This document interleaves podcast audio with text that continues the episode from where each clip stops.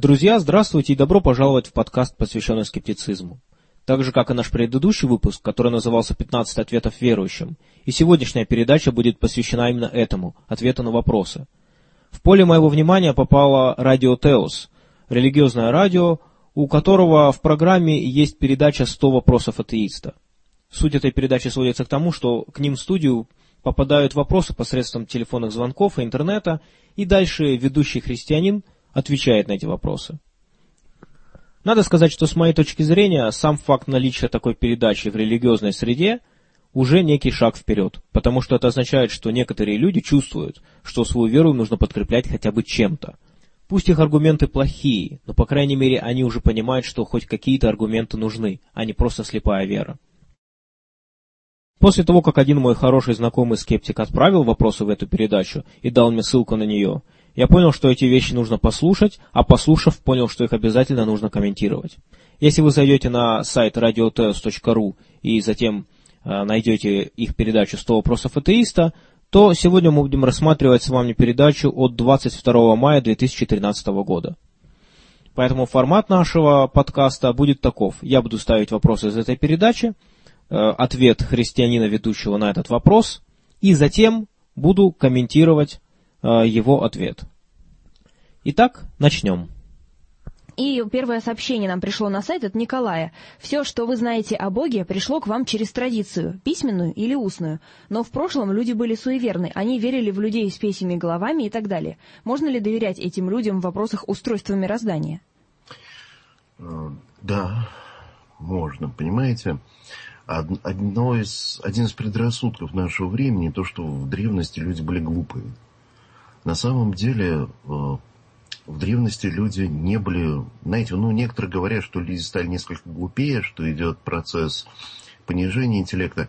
Э, я в этом не уверен, но, по крайней мере, если вы посмотрите на Шартерский собор, который был построен с, при полном отсутствии современной технологии, вы увидите, что его строили люди гениальные, люди поразительно гениальные в инженерном и художественном отношении – или если смотреть на другом конце мира, Анкор-Ват там в Кампучии, там это произведение поразительной инженерной гениальности, потому что там, если бы они не были такими э, гениальными людьми в инженерном отношении, все бы это немедленно рухнуло, потому что все это стоит на болоте. Все бы, э, камень просто ушел бы в воду, все бы это рассыпалось. В древности люди были, ну, ничуть не глупее, чем сейчас. И я вот когда читаю пытаюсь читать там в час по чайной ложке Фому Аквинского, я э, читаю это с большим трудом, потому что это для меня высоко, это немножко выше моего потолка. Он очень, он очень умный. И э, это вот был уровень, на котором люди тогда мысли друг друга понимали. То есть э, такая предпосылка, что люди тогда были глупее, она просто неверна. Люди меньше знали о мире, это да. У них было меньше технологий, это да. Но самое главное – мы строим нашу веру не на каких-то человеческих достижениях. Мы строим нашу веру на божественном откровении. Бог открыл людям некоторые неизменные истины о своей природе, о своих отношениях с миром. И с тех пор эти истины не менялись. Поэтому э, был бы ошибкой путать, скажем так, технологическую неразвитость и отсутствие научных каких-то знаний с э, глупостью или непониманием вообще структуры мироздания, которую Бог открыл. Я думаю, что в каких-то отношениях наша цивилизация при всей технологической продвинутости, она ниже. Вот, но не буду подробно развивать эту тему. Факт тот, что э, мы полагаемся на божественное откровение, а не на мнение людей. Что касается там песик голов, э, Понимаете, в то время люди, пёсьи головы были частью э, того, что мы бы сейчас назвали научной картиной мира. Люди так видели мир. Не потому, что они были глупее, а потому, что у них было просто меньше данных. Итак, вот такой ответ на довольно любопытный вопрос был дан ведущим. Сводится его трехминутный ответ на самом деле к очень простым пунктам. Во-первых, он считает, что концепция того, что люди раньше были глупее, неверна. Второе, он утверждает, что вера основана на божественном откровении, а не на мнениях людей. И третье, он утверждает, что пёсьи головы были тем, что сегодня мы назвали бы научной картиной мира. Но я думаю, что слушатели сразу обратили внимание на то, что никто не говорит о том, что люди раньше были глупее. Даже в вопросе человека, который его задал, четко было сказано, что люди раньше были суеверными. Не глупыми, а суеверными. Есть существенная разница между суеверием и глупостью. Суеверие – это самый простейший механизм объяснения окружающего мира. Люди столкнулись с очень сложным окружающим миром. И рождаясь в этот мир, мы перед собой видим большое количество событий. А когда дело касается социальной жизни, то такие события увеличиваются просто с геометрической, по геометрической прогрессии. И, соответственно, при отсутствии научного мировоззрения, научного метода и скептицизма, люди прибегали, прибегали к суеверию – как самому простому механизму объяснения сложных вещей. Например, если человек заболел, никто не знал о том, что существуют микробы. Но они пытались связать каким-то образом какие-то события в жизни человека с его болезнью.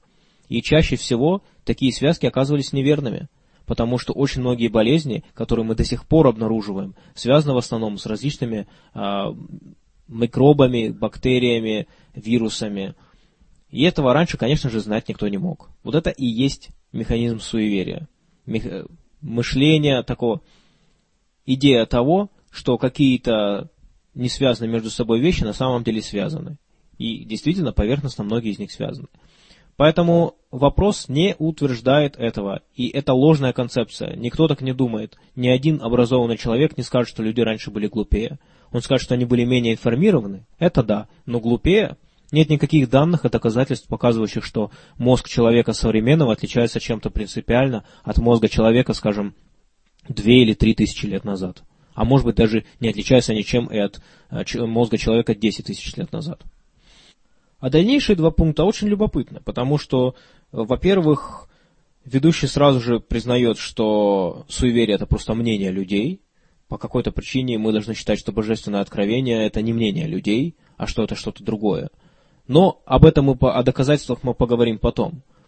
Но дальше он говорит о том, что пёсьи головы были тем самым, что мы сегодня назвали бы научной картиной мира. Это грубейшая ошибка и просто демонстрация того, что человек не понимает о том, что такое наука, что такое научная картина мира и на чем она основана. Пёсьи головы не были никогда и не могут быть названы никакой научной картиной мира. Научная картина мира – это не то, что люди себе просто представляют, не просто современное представление о мире, потому что иначе тогда в современное представление о мире можно запросто вписать и карму. Все эти нью-эйджевые мировоззрения сейчас очень популярны, но тем не менее карма не становится частью научной картины мира. Научная картина мира – это картина, построенная на основе определенной методологии познания.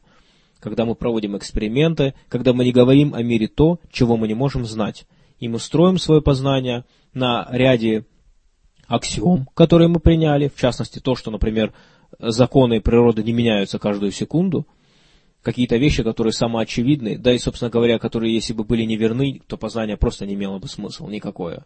Вот. А дальше мы используем эксперимент, перепроверку и дедукцию. То есть, если у нас все подтверждено логикой и экспериментом, то это научная картина мира. И поэтому сравнивать пёсьи головы с научной картиной мира это просто некорректно, мягко говоря. Так что ответ на первый же вопрос в передаче уже, видите, вызвал сколько вопросов и сколько в нем неточностей, которые очень легко продемонстрировать. Ну что ж, перейдем к следующему вопросу. Еще одно сообщение э, нам пришло на сайт э, от Дмитрия. Почему такая дискриминация? Бог э, христиан говорит, что он единственный Бог. А как же другие боги? Они чем-то хуже? Но они хуже. Они хуже тем, что их нет. Их просто нет на самом деле.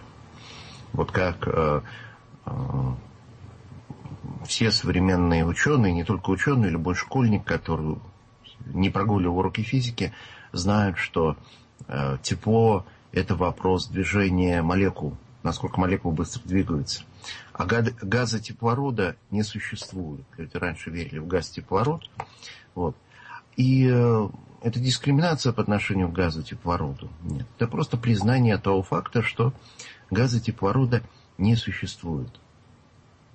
Существует феномен тепла, которому люди приписывали ошибочное объяснение. Ну а как, как же быть тогда с теми людьми, которые верят в других богов, и они настолько же уверены в том, что они существуют, как мы в том, что существует наш? некоторые люди уверены в своем атеизме, там, некоторые люди уверены в коммунизме. Людям свойственно ошибаться. Из того, что человек в чем-то сильно уверен, никак не следует того, что он прав. Мы должны искать критерии правоты, но несколько в другом месте. Поэтому то, что другие люди также уверены, и атеисты также уверены, кстати, не вижу никакого смысла их исключать из этого ряда, это не доказывает того, что они правы. Субъективная уверенность не говорит ни о чем. Другое дело, что э, мы должны обращаться именно к э, свидетельствам, на основании которых человек принимает те или иные решения, насколько они хорошо обоснованы. И вот разнообразие религиозных э, традиций, оно просто говорит о том, что у человека есть непреодолимая религиозная потребность. Что люди нуждаются в том, чтобы видеть в своей жизни смысл, надежду, что, в том, чтобы видеть в мироздании некий закон, некую цель. И это что-то говорит нам важное о человеческой природе. Но людям свойственно ошибаться. Есть масса ошибок и есть одна истина. И эта истина Иисус Христос. Вот такой замечательный ответ. И самое грустное состоит в том, что я уверен, что многие верующие будут считать это хорошим ответом. Тем не менее, если речь идет именно о доказательствах, о каких-то фактах, то мы не услышали ничего. Все, что мы услышали, это просто утверждения, совершенно безосновательные. Было сказано первое, что все остальные боги не существуют, и второе, было сказано, что истина является Иисус Христос. Все. Почему мы должны так считать? Почему, мы, почему других богов не существует? На каком основании это утверждается? И почему Иисус Христос это истина, нам объяснено не было. Конечно же, он сказал о том, что субъективная уверенность ничего не значит. И, соответственно, что все остальные люди, которые исповедуют другие религии, они субъективно уверены. Но скажите, пожалуйста, а тогда почему вы не субъективно уверены? Если вы не субъективно уверены, то на чем строится ваша уверенность? Вы говорили до этого на божественном откровении. А разве божественное откровение это не субъективная уверенность? Или вы можете его продемонстрировать, измерить, показать каким-то образом? Нет, вы не можете этого сделать. А дальше следовал интересный пассаж, где он говорил о том, что поскольку все люди религиозны, или там большинство людей религиозны, то это что-то может сказать о природе человека. Хорошо, да, может сказать что-то о природе человека, но это ничего не может сказать по поводу того, правдиво ли христианство. Нас интересует вопрос, почему мы должны верить вам? Этот, на этот вопрос ответа не было. Были какие-то слова, не имеющие никакого отношения. Если под утверждением того, что поскольку большинство людей религиозно, подразумевается, что «а значит, видимо, что-то в этом есть», то это, просто говоря, логически неверно. Это плохой аргумент. Например, мы все подвержены оптическим иллюзиям. Причем не большинство, а все. Некоторые оптические иллюзии поголовно. Но это не значит, что то, что мы видим, на самом деле так и есть. Это иллюзия, это ошибка нашего мозга. Какие доказательства того, что суеверие и религия – это не ошибка нашего мозга? Таких доказательств продемонстрировано нам не было. Слушаем дальше. Добрый день, это Станислав. Здравствуйте. Сергей Львович, я немножко продолжу тему. Вот э, вы сказали, что нельзя исключать атеистов из списка тех, кто имеет убеждения, но само по себе их наличие не доказывает их истинности. Конечно. Ну, вообще-то, все-таки это означает, что и вас самого тоже нельзя исключать из вот такого списка. Да. Понимаете, вот ваша логика, э, вот если ее упростить немножко, чтобы было понятно, она примерно такая. Вот я мужчина, а только убеждения мужчин истины, поэтому убеждения женщин и детей ошибочные. Я москвич, а только убеждения москвичей истинные, все остальных ошибочные. Я написал «Войну и мир», а все остальные нет. Поэтому они, как говорится, дураки. То есть фактически вы говорите, вот у меня есть любимая книжка, поэтому я прав. А угу. тем, кому нравятся другие книжки, они не правы. Спасибо. Значит, э, ничего подобного я не говорю. Естественно, просто заявление о том, что я прав, а вы нет, оно, э, ну, его много кто произносит, а недорого стоит мы должны рассматривать притязания тех или иных религий, тех или иных мировоззрений на истину. Поэтому, конечно, а, я просто... Просто какой был э, атеистический аргумент там, к другим богам, что э, приверженцы других религий также искренне привержены своей вере, как вы своей, следовательно, э, вы уверены, что они ошибаются, следовательно, вы должны допустить, что и вы ошибаетесь, следовательно, надо быть атеистом. Но из этого никак не следует, что надо быть атеистом, потому что... Потому что этого никто и не говорил. Если вы сейчас отмотаете на 8.53 секунды вот этого подкаста, вы можете услышать снова вопрос, который был задан до этого, и в этом вопросе нет ничего про следовательно то, следовательно атеизм. Можно поспорить на тему того, следует ли атеизм из того, что мы не уверены, что какой Бог верный, но, по крайней мере, это и не был аргумент. И поэтому, когда следующий э, человек задает совершенно логичный вопрос, скажите, пожалуйста, вообще говоря, на каком основании вы утверждаете, что ваш Бог существует, а все остальные нет? Где эти основания? Ему в ответ выполняется такой финт, когда просто переиначивается вопрос, и ответ уже идет на что-то другое. А затем идут общие слова на тему того, что, ну, там, у нас есть свои основания, собственно говоря, этому посвящена передача. Ну, это я уже включать не стал, потому что это совсем ни о чем. Слушаем дальше. От Михаила сообщение, если бытие Бога не может быть ни доказано, ни опровергнуто, зачем тратить время на его обсуждение? Вот это очень важный вопрос, который прозвучал у них в передаче, потому что последовал на это очень любопытный ответ. И именно в этом ответе мы сейчас поговорим про доказательства. Ответ этот я разобью на две части, вначале прокомментирую одну, потом другую. Итак, слушаем первую часть ответа. Во-первых, бытие Бога может быть доказано. Это, в общем-то, зависит, ну, если говорить подробно, зависит от того, э, что вы рассматриваете в качестве доказательства. Если рассматривать в качестве доказательств только научные доказательства, можете ли вы поставить эксперимент и доказать атеисту, в зависимости от результатов эксперимента, что Бог существует? Нет. Я считаю, что сама возможность ставить эксперименты свидетельствует о бытии Божьем, что мы живем в упорядоченной Вселенной, которая повинуется законам, которая, которой присутствует математическая упорядоченность. Но вот это философский довод, там, не собственно научный. Если человек принимает только научный довод, вот поставьте мне эксперимент, и мы увидим, там, выпал синий осадок, значит, точно Бог есть. Не выпал, а значит, нету. Вот на таком уровне доказать нельзя. Человек принимает только такую, такие доказательства. Нет, почему же? Мы вполне понимаем себе логические доказательства. Например, теорему Пифагора бесполезно доказывать экспериментом. Это нужно доказывать логически. Есть и другие вполне себе любопытные вещи, которые мы можем сказать о мире, используя исключительно какие-то логические аргументы. Но логический аргумент, чтобы он что-то доказывал, должен быть верным. А то, что мы услышали, это не аргумент.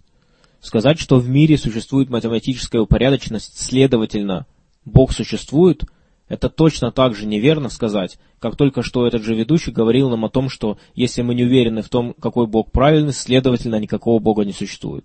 Да, и то, и другое является плохим аргументом. От того, что мир упорядочен, не следует, что Бог существует. И можно называть это философским аргументом или логическим аргументом, но верным он от этого не становится. Причем обратите внимание на замечательный двойной стандарт. Когда дело касается позиции противоположной стороны, то логическая последовательность оказывается в центре внимания, причем в центре повышенного внимания – что может быть и правильно, но все проблема в том, что когда дело касается доказательств Бога, то эта последовательность вдруг куда-то исчезает, и логические ошибки уже становятся не такими важными. Мир упорядочен, существует Бог. Никакой связи. А теперь посмотрим на вторую часть ответа. Во-вторых, э, есть вещи, которые мы не можем доказать, но которые являются важными для меня, я думаю, для вас важно, любят ли нас наши близкие. Можем ли мы доверять нашим друзьям. Это нельзя как-то доказать строго, потому что я себе с трудом представляю э, какие-то доказательства того, что ваши друзья вас любят и не предадут. Вот такой аргумент. Его проблема, безусловно, состоит в том, что была произведена подмена понятий. Вера была заменена на доверие. Собственно говоря, мне непонятно тогда, в чем сила этого аргумента. В том, что есть какие-то вещи, которые мы не можем доказать. Доверие основано на истории общения с другими людьми. Я доверяю своему другу не просто так, не по какому-то внутреннему импульсу или божественному откровению, а потому что у меня есть все основания считать э, своего друга хорошим, благонадежным человеком. И это связано именно с тем, как он себя вел на протяжении всего нашего с ним общения. Более того, люди Э, наши близкие люди, которых мы любим и которые мы считаем любят нас, мы так считаем ведь не просто так, не потому что мы вдруг проснулись утром, подумали про некоего незнакомого человека Н и подумали, «А, он нас любит. Естественно, нет. Мы получили это представление именно потому, что эти люди оказывали нам какие-то знаки внимания, в которые они демонстрировали свои чувства. И поэтому наше доверие к ним, оно основано на этой демонстрации чувств. Мой друг демонстрирует мне свою дружбу. Он демонстрирует мне это с конкретными поступками, поступками, которые, как говорится, на которые я могу показать пальцем. И это доверие имеет границы. Мы не всем людям доверяем одинаково. И хотя есть очень близкие люди, даже с очень близкими людьми мы понимаем, что чисто теоретически бывает на свете, что и очень близкий человек на самом деле подводит. Поэтому я здесь не вижу никакого аргумента в пользу Бога, в пользу доказательства Бога, либо в пользу того, что от доказательств мы имеем право отказаться, потому что. Нет, не имеем. И это очередной плохой логический аргумент. Понимаем ли мы логические аргументы? Мы понимаем. А вот понимаете ли вы? Мне кажется, что этот ведущий христианин не очень понимает логические аргументы. Дмитрия сообщение на сайт. Э, почему вы думаете, что Бог заботится о ваших нуждах и отвечает на ваши молитвы, когда Он же допускает, чтобы множество людей в мире голодало? Значит, э, мы верим о том, что Бог заботится о наших нуждах, отвечает на наши молитвы, потому что у нас есть, э, во-первых, Библия, где это сказано, во-вторых, у нас есть определенный личный опыт. Э, секундочку. А не вы ли говорили, что субъективная уверенность не означает, что это верно? То есть у вас есть Библия и ваш субъективный опыт. И это все?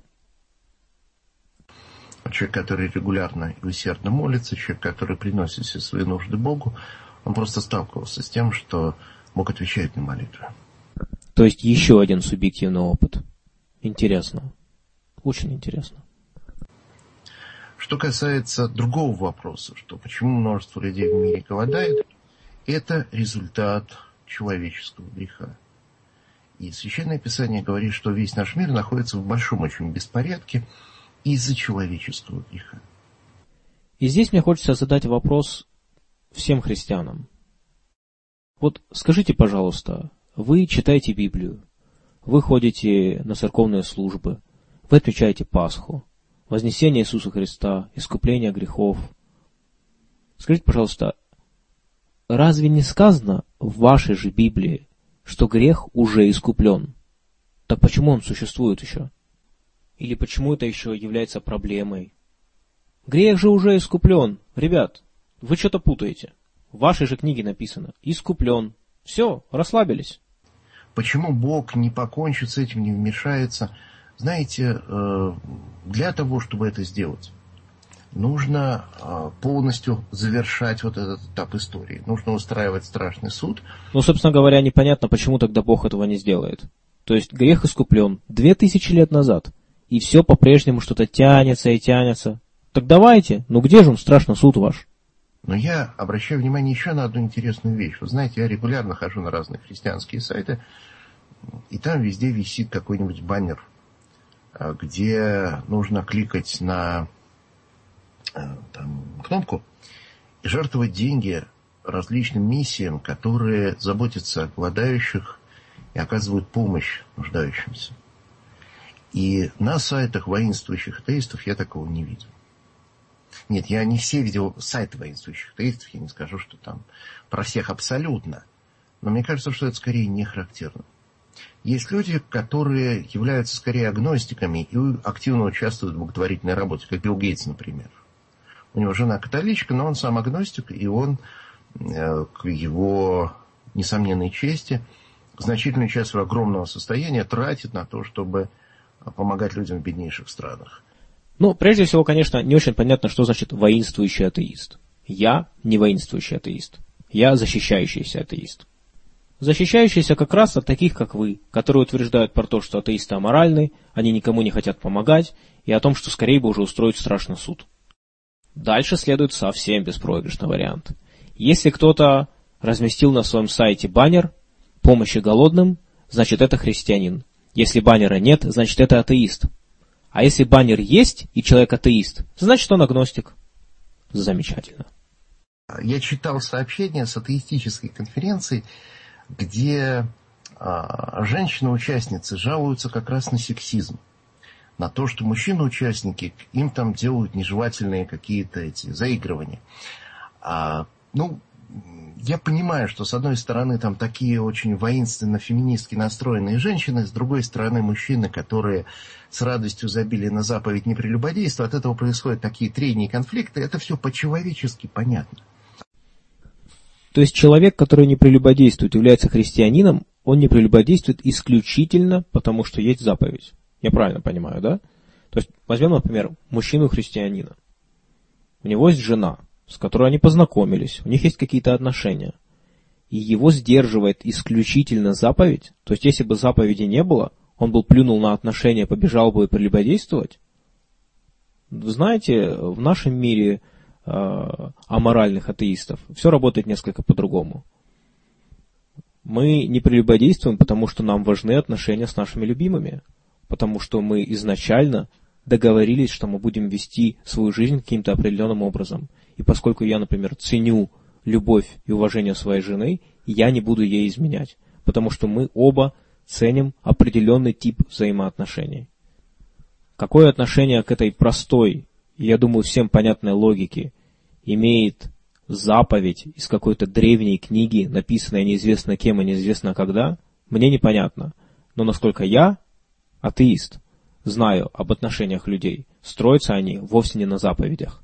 Что касается научности и объективности науки, вы знаете, а, я очень люблю слушать лекции Teaching Company. Там был цикл лекций про эволюцию. Причем лектор, естественно, сторонник, там, он никакой не креационист, он вполне себе эволюционист, насколько я понимаю, неверующий. И он рассказывает, что, например, сто лет назад биологическое превосходство белой расы считалось научным фактом. Любая уважающая себя религиозная передача рано или поздно должна начать нападки на науку. И здесь мы видим то же самое. Прежде всего, вот эта фраза по поводу того, что превосходство белой расы было научным фактом, эта фраза неверная. Для того, чтобы сказать, что что-то является фактом, и когда речь идет не просто там, скажем, о падении камня на землю, а о том, что, например, какая-то раса является превосходящей другую по каким-то показателям, здесь требуется громадное количество исследований в самых разных областях науки. И поэтому даже не изучая ничего по этому вопросу, я могу уверенно сказать, основание утверждать того, что превосходство белой расы это факт, тогда быть просто не могло. Мы знали слишком мало. Ну и потом довольно некорректно находить ошибки в науке прошлого, столетней давности, двухсотлетней давности, и при этом не обращать внимания на явное развитие научного сообщества и нашей научной методологии сегодня. При этом посыл, конечно, понятен. Вот вы верите в науку, а тем не менее смотрите, какие у нее были ошибки. Но на самом деле в том-то и дело, что мы, скептики, мы не верим науке, мы ей доверяем и перепроверяем наука обосновала, что для того, чтобы улучшить ситуацию в обществе, чтобы было меньше алкоголизма, бродяжничества, там, всяких социальных язв, что все это поведение асоциальное, оно наследуется, и людей, которые замечены в таком поведении, их надо не допускать до размножения. Их нужно в крайнем случае стерилизовать. А программа Евгеники, так называемая, это тоже было научно обосновано. Здесь мне придется повториться, но облечь свой ответ несколько другую форму мы можем сказать здесь следующее. Раньше люди считали, что из металла можно, из любого металла можно получить золото. И это было научно обосновано. И я могу очень долго повторять, научно обосновано, это было объективно научно обосновано. Но от того, что я это повторяю и повторяю громко, правда, от этого это не становится. У нас есть определенные научные стандарты. Нет ничего тех данных, которыми люди обладали в начале 20 века, что позволило бы им утверждать, с наших сегодняшних стандартов, что это утверждение было научно обосновано. Нет, оно не было научно обосновано. Это была в лучшем случае гипотеза. И сейчас, конечно, об этом не любят вспоминать. И... Наверное, именно поэтому в популярной лекции про эволюцию об этом сразу же сказали. Потому что не любят упоминать. Сейчас в академических кругах э, за расизм можно вылететь. Просто э, этот скандал будет страшный, там человек свою карьеру погубит. А, Евгеников вспоминать не любят, но это было. Наука объективно доказывала превосходство белой расы. Наука объективно доказывала, что людей, которые замечены там в социальном поведении, а, их нужно стерилизовать, чтобы они своими генами не загрязняли, не было тогда слова ген, но наследственностью, не загрязняли а, популяцию. Здесь, скорее всего, несознательно использован очень тонкий прием. И этот тонкий прием свидетельствует не столько о какой-то изощренности ума ведущего, а свидетельствует скорее о том, что он не очень разбирается в том, что такое наука и что она может и не может сказать. Когда наука может что-то обосновать, наука может подвести какие-то факты и выдвинуть теорию, она может объяснить какой-то процесс, происходящий в реальности.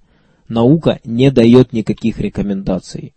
Рекомендации дают уже политики, люди, которые не являются учеными. Наука как дисциплина не может давать никаких, э, никаких таких вот утверждений. Наука может описать, что происходит с организмом человека, когда в его организм попадает пуля. Наука не будет говорить, а теперь нужно взять пистолет и во всех стрелять. Наука, безусловно, может беспристрастно сказать, если вы хотите убить человека, вы должны нанести его организму такого рода повреждения, но она вовсе не говорит о том, что их надо наносить. Теперь послушаем внимательно, что говорит этот ведущий. Вот его первая фраза. Наука объективно доказывала превосходство белой расы. Предположим, что мы действительно научно доказали, что белая раса по каким-то показателям или даже по всем показателям превосходит все остальные. Но одно дело доказать это, другое дело утверждать следующее. Наука объективно доказывала, что людей, которые замечены там по социальном поведении, э, их нужно стерилизовать. Я бы хотел посмотреть на научную статью, в которой это написано. И причина, по которой такой статьи не может быть, потому что это не научное утверждение. Необходимость стерилизовать, исходя из научных данных, может принять, например, политик. Наука не занимается этим. Поэтому нужно очень четко отличать от того, что говорит наука и чем она занимается, и от того, чем занимается, например, политика. Если наука, например, утверждает, что какая-то раса лучше другой, это вовсе не значит, что она утверждает, что другую расу нужно уничтожать. Это могут утверждать политики, это могут утверждать люди, воспринимающие эту информацию об окружающем мире. Но наука этого не говорит. Все, что наука говорит, это данные. Вот есть показатели одной расы, вот есть показатели другой расы. Эти показатели выше, эти показатели ниже. Понятия лучше и хуже в науке не существует. От того, что, например, африканец бегает быстрее, чем белый человек, это не значит, что он лучше, и это не значит, что он хуже. Эти понятия ничего не значат в науке, и это нужно очень четко понимать. Но, конечно же, комментаторы от религии, как правило, это не понимают. Они все время пытаются навязать науке какие-то идеологические мотивы. Наука, по их мнению, это идеология. Ну, это просто прямо неверно. Поэтому а, те или иные заявления от имени науки, они далеко не всегда объективны. И сейчас вот серьезные философы науки, они говорят, что наука доказывает объективную истину. Не знаю, каким философам отсылка, но если вот этот вот человек слушает лекции The Teaching Company, то ему следовало бы послушать лекции, например, Стивена Новеллы на тему научного познания и скептицизма где очень четко и недвусмысленно сказано о том, что наука не претендует на какую-то объективную истину. Вот этот ведущий постоянно использует слово «объективное», «объективное». Что он хочет этим сказать? Объективное – это значит независящее от субъективного восприятия. И цель науки, безусловно, получить наиболее объективную информацию, насколько это человечески возможно. Но объективное не значит абсолютное. Речь не идет об абсолютной истине. И наука как раз и утверждает, что для нее абсолютных истин нет. Что здесь непонятного? Да, собственно, все и понятно. И буквально там следующим предложением он рассказывает о том, что у науки нет абсолютных истин, что все является просто вопросом вероятности. Ну так в чем вопрос? Именно эта наука утверждает, не надо приписывать ей утверждения каких-то там научных философов. Это правильно. Вот, если атеист не имеет библейского знания, то и ответ должен быть для него без, без библейского содержания. Вы Бога не видели, он Бога не видел. Кто из вас более праведен без Библии? Спасибо. Для того, чтобы человек мог э, прийти к Библии, он должен признать бытие духовного мира, бытие Бога. А так получилось, что мы выросли в одной из довольно уникальных культур, в которой бытие Бога настойчиво отрицалось на протяжении 70 лет. Обратим, кстати, внимание на то, что нам как бы походя снова не дают причину, по которой мы должны принять бытие Бога. Или речь идет о том, что мы должны просто принять, а потом читать Библию? В общем, не очень понятно. Зато становится понятным, почему этот человек плохо разбирается в научном методе. Прокомментируем еще один вопрос. Э, когда речь шла снова о том, что атеисты аморальны и не хотят никому помогать. Может ли атеист совершать нравственные поступки? Несомненно, может. Может. Другое дело, что мы сравниваем два идеологических течения. Вот, скажем, христиане и воинствующие атеисты, которые атакуют христиан за то, что в мире много зла. Уж кто-кто, а, например, Хитчинс – это прекрасный пример воинствующего атеизма. И тем не менее, я никогда не слышал, чтобы он сказал, что все зло в мире от христианства. Так что это очень странное определение воинствующего атеизма, и если понимать его именно так, то я не знаю ни одного воинствующего атеиста. Ну и кроме всего прочего, нужно не забывать, что христианство всего лишь одна из религий. Может быть, конкретно этот человек, ведущий программы, считает, что христианство единственная правильная религия, но атеисты отрицают Бога, а не христианство. И христианство ничем особенным не является. Это точно такая же религия, как сотни остальных. Поэтому не нужно, мне кажется, фокусироваться исключительно на христианстве. Воинствующий атеист – это не человек, который считает, что все зло в мире от христианства. Воинствующий атеист – это человек, который активно борется с засилием религии, с проникновением ее во все поры общества, утверждении жизни человека на совершенно необоснованных заявлениях об окружающем мире. Вот это больше похоже на воинствующего атеиста. А вот это вот невнятное определение про то, что все зло от христианства, нет. Кто больше проявляет интереса к тому, чтобы как-то облегчить страдания этого мира? Явно не христиане. Христиане заняты иным миром. Этот мир для них просто греховная оболочка. Так что не надо, пожалуйста. Есть много э, госпиталей, названных во имя христианских святых, и нету госпиталей, названных во имя известных атеистов. Есть много созвездий, названных именами различных древних богов, но ни одного созвездия, названным именем Иисуса Христа. Это, наверное, тоже о чем-то говорит. Э, Валерий написал нам несколько сообщений, но вот сейчас э, в тему как раз было по поводу больниц и верующих и атеистов. Э, так хотелось бы сказать, что крайне нечестно говорить о том, что по больницам ходят верующие, атеисты не ходят, а врачи что, поголовно верующие? Напротив, среди них очень много атеистов, понимающих, что такое эволюция, бактерии, вирусы, о которых в Библии, кстати, ни слова, а их число во много порядков превышает все остальные формы жизни. Значит, тут несколько вопросов вы ставите. Врач – это профессионал – и он находится в больнице, потому что он там работает. Когда человек приходит в место скорби, не потому что он зарплату за это получает, а потому что э, вот он решил прийти и помочь людям, и немножко другая ситуация. Собственно, к этому и сводится весь аргумент. Врачи они работают, поэтому неважно, какие там у них убеждения, а вот люди, которые приходят, вот тут важно – ну, извините, пожалуйста, священники тоже получают зарплату. Что здесь мы можем сказать тогда на эту тему? А есть врачи, которые идут в профессию специально, чтобы помогать. Или вы считаете, что если человек помогает кому-то и получает за это деньги, потому что это его профессия, значит все, теперь это ничего не значит? Вы знаете, я думаю, что с этим согласиться очень-очень сложно. Вот, э, собственно, атеистов, которые туда приходили, чтобы помочь, я не утверждаю, что их нет, я не видел. Я видел верующих, которые приходят, чтобы помочь. Ответить на этот вопрос очень легко. У верующих висят крестики. Они всем трубят о том, что они верующие. А неверующий человек молча приходит и помогает, и никаких опознавательных знаков у него не висит. Э, и у нас э, есть еще сообщение вот от Валерия. Эффект молитв и поставленных свечек не превышает эффекта плацебо в клинических тестах. Это вот одно. Дальше там еще несколько, если успеем, то возьмем тоже.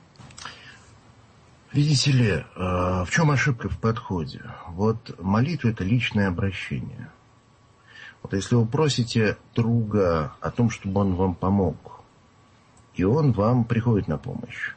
Но представьте себе, вы его просите не потому, что вам нужна помощь, а потому, что вы хотите поставить над ним эксперимент, и он об этом узнает. Как это отразится на ваших отношениях? Вот представьте, что у вас есть друг, который обещает вам помочь, а в трудную минуту вам так и непонятно, помогает он вам или нет. Но почему-то такое свинское отношение считается нормальным, а желание проверить, есть ли реальная помощь, считается оскорблением. Я смотрю, что Бог почему-то не очень задумывается, как это все отразится на наших отношениях.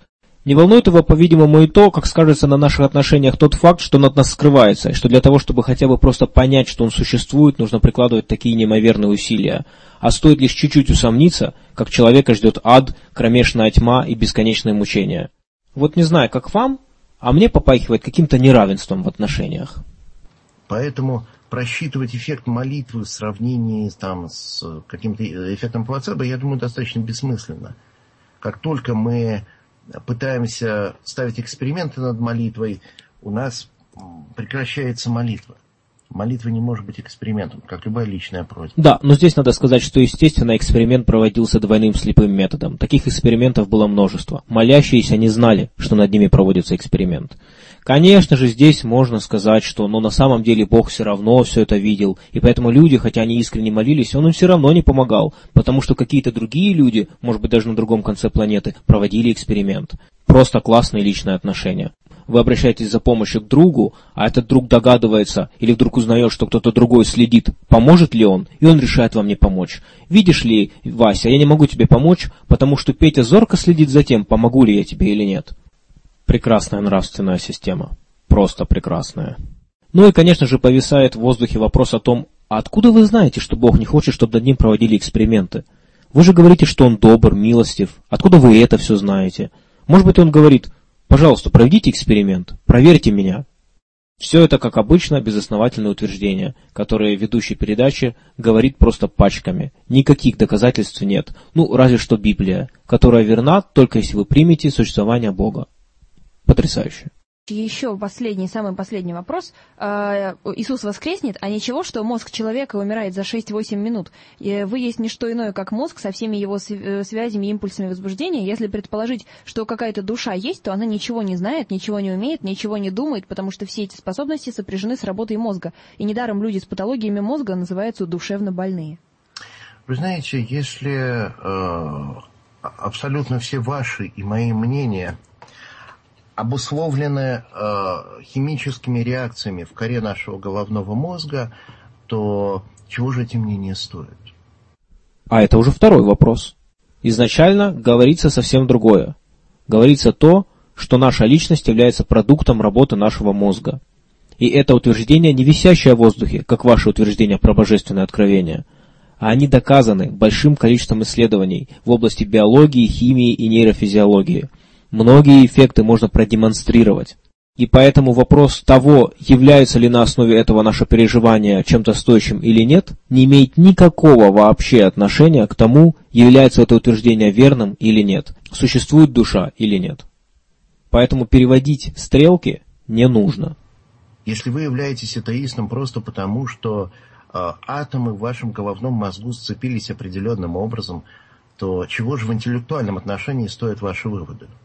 Да, но все дело в том, что эти атомы сцепились не просто каким-то случайным образом, и что это значит, что наши все выводы и мысли теперь случайные. Нейрофизиология говорит как раз другие вещи, и это опять попытка переиначить слова науки. От того, что наш мозг действует по определенным химическим законам, это вовсе не значит, что там нет своих закономерностей. И тот факт, что мы можем мыслить логически, говорит как раз о том, что эти химические соединения как раз закономерны и мы можем действовать вполне себе осмысленно именно благодаря закономерности этих химических соединений. Ну и потом, этот аргумент сам по себе очень слаб. Вот вы, например, пользуетесь компакт-диском.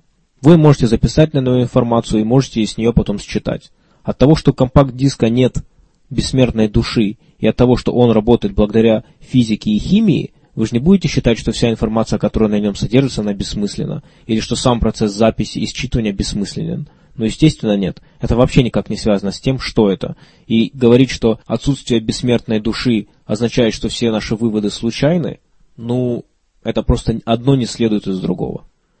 Ну, что ж, на этом, собственно говоря, у них передача закончилась. Я, естественно, рассмотрел не все вопросы. Некоторые вопросы были от верующих, были очень странные. Э, некоторые вопросы от атеистов мне не понравились. Некоторые были просто не очень интересные. Но так или иначе вы можете посмотреть на общую закономерность ответов. То есть очень часто идут какие-то очень длинные ответы, которые, за которыми стоит на самом деле очень простая мысль. Мысль, как правило, неправильная. Или либо переначиваются слова науки, либо используются двойные стандарты, либо идет просто град необоснованных утверждений. Это Иисус Христос – это истина, христианство правильное, остальные религии неправильные, наш Бог существует, других богов не существует, доказательств, естественно, никаких, рассказы про субъективные ошибки человека и затем про божественное откровение. То есть ни о чем. Так или иначе, эта передача подчеркивает еще раз, что количество площадок, доступных верующим, несоизмеримо больше, чем нам, скептикам и атеистам. И поэтому в ближайшее время я сделаю объявление, где предоставлю площадку для скептиков, чтобы прислали вопросы нам, и чтобы прислали это вопросы со стороны верующих. Пусть они нам расскажут, почему они верят, во что и почему мы должны верить в это тоже. А мы послушаем, послушаем их аргументы, как эмпирические, так и их любимые, философские и логические. Спасибо.